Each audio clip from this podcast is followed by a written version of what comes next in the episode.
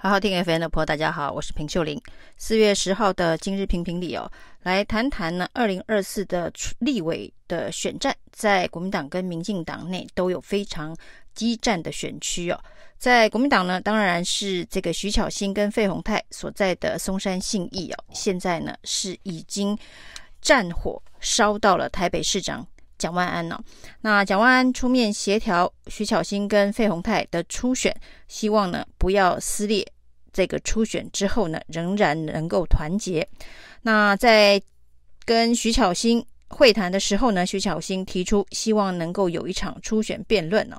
不过呢，显然蒋万安是没办法达成徐巧芯的这个要求，因为他跟费鸿泰见面之后，费鸿泰呃正式的拒绝了辩论的提议哦。他说呢，党中央的一些高层人士建议说，呃，不要进行辩论哦，以免呢更加的破坏团结哦。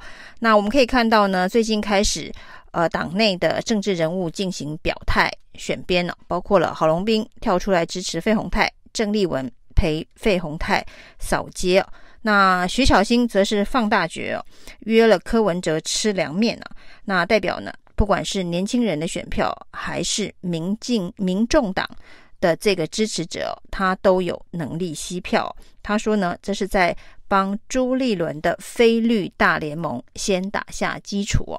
那新费大战呢，显然是会持续的厮杀下去。四月十六到四月十八会做民调，四月二十二呢会有党员投票。目前看起来，这一个游戏规则以及进。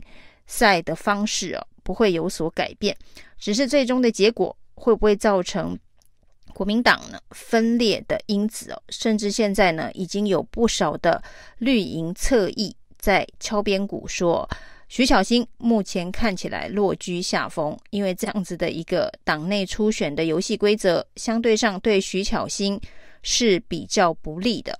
那所以呢，徐巧芯在初选这一战如果被淘汰的话哦，包括了这个年轻的选民，就会觉得国民党是一个对年轻人不友善的政党哦。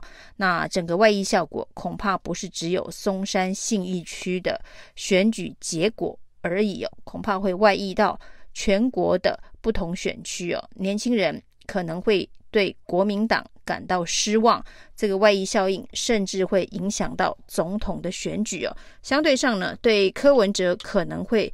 比较有利，所谓的非绿大联盟的选票是不是会流向柯文哲？这是一个可能性啊。那绿营的侧翼呢，甚至分析哦，一旦徐巧芯呢在这一个松山信义的初选落败之后，他极有可能会转投民众党哦。他都已经跟柯文哲吃凉面了，那未来呢担任民众党的不分区也是。有可能会发生的事情哦，只是这么重大的一个政治决定，徐小新会在初选落败之后做出这样子的一个选择吗？这的确是一个呃很令人觉得有趣的疑问哦。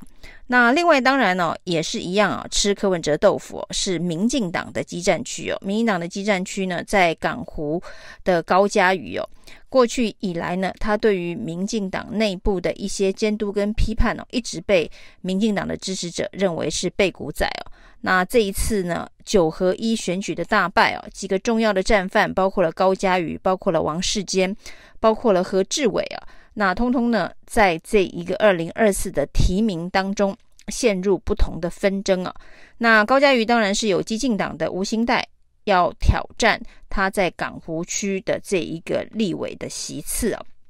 那激进党在台北市呢成立这个市党部，由吴欣岱担任市党部主委，其实呃用意相当的明确，就是呢他要参选港湖区的立委初选了。但是在这一场呢。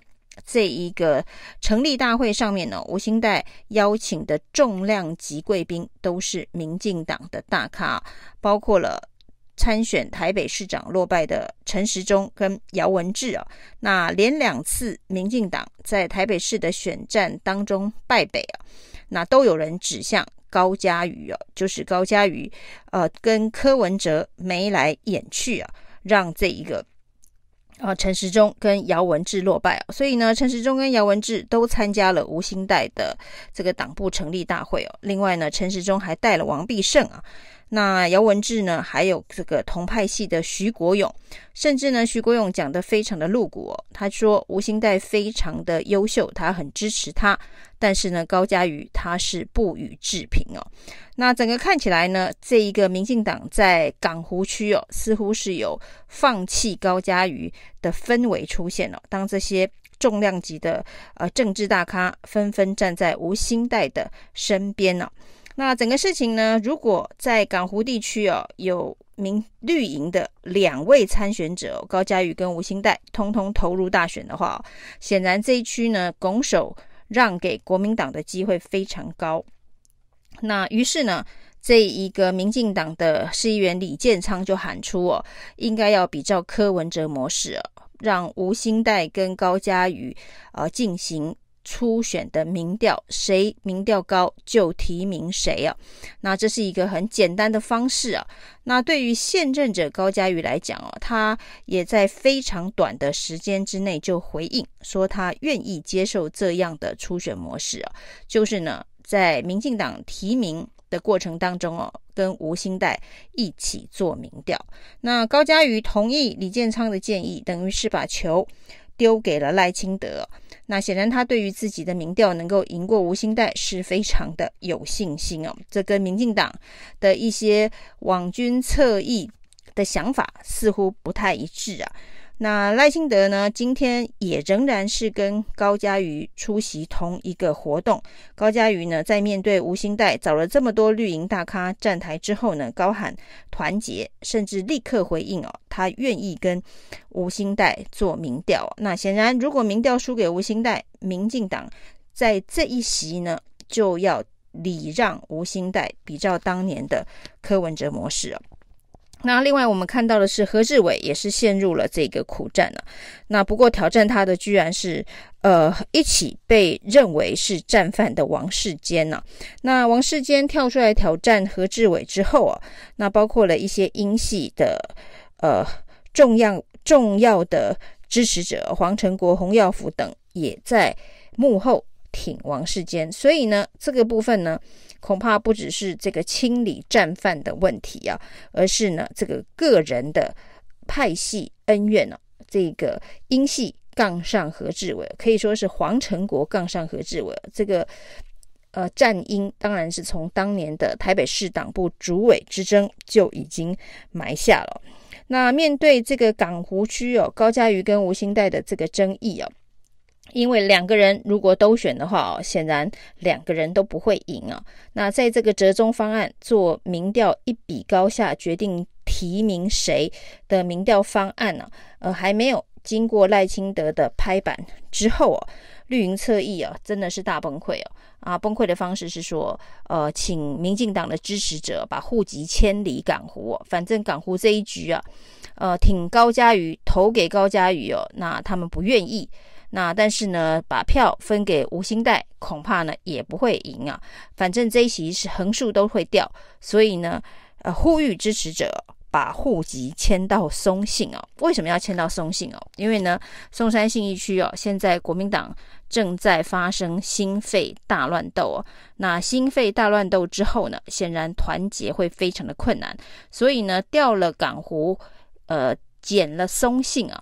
是这个民进党网军的最新的操盘的方式啊，所以呢，请支持者把户籍从港湖迁到松信，那投给松信的，目前看起来是许淑华的出现的可能性比较高，所以呢，希望许淑华能够打败心肺大战的胜利者，因为大家的判断呢，这个心肺大战哦，费宏泰胜出的机会是比徐巧芯高很多。那上一次呢，费宏泰跟许淑华的差距，呃，就只有几千票。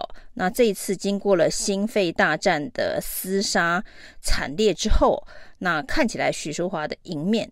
会增加不少，所以呢，民进党的支持者呢，干脆哦另起炉灶，放弃港湖的高嘉瑜哦，那请支持者把户口迁到松信啊，支持这个许淑华。让这个徐淑华能够把松信的立委换回港湖失掉的这个立委哦，民进党的这一个操盘呢，啊，不管是侧翼或者是正规军呢，都非常的灵活而惊奇啊。这么奇特的一个操盘手法，其实凸显的两件事情哦，一个就是呃，国民党在这个松山新义区的这个厮杀，显然显然会有非常非常严重的后遗症哦。那另外在港湖地区啊。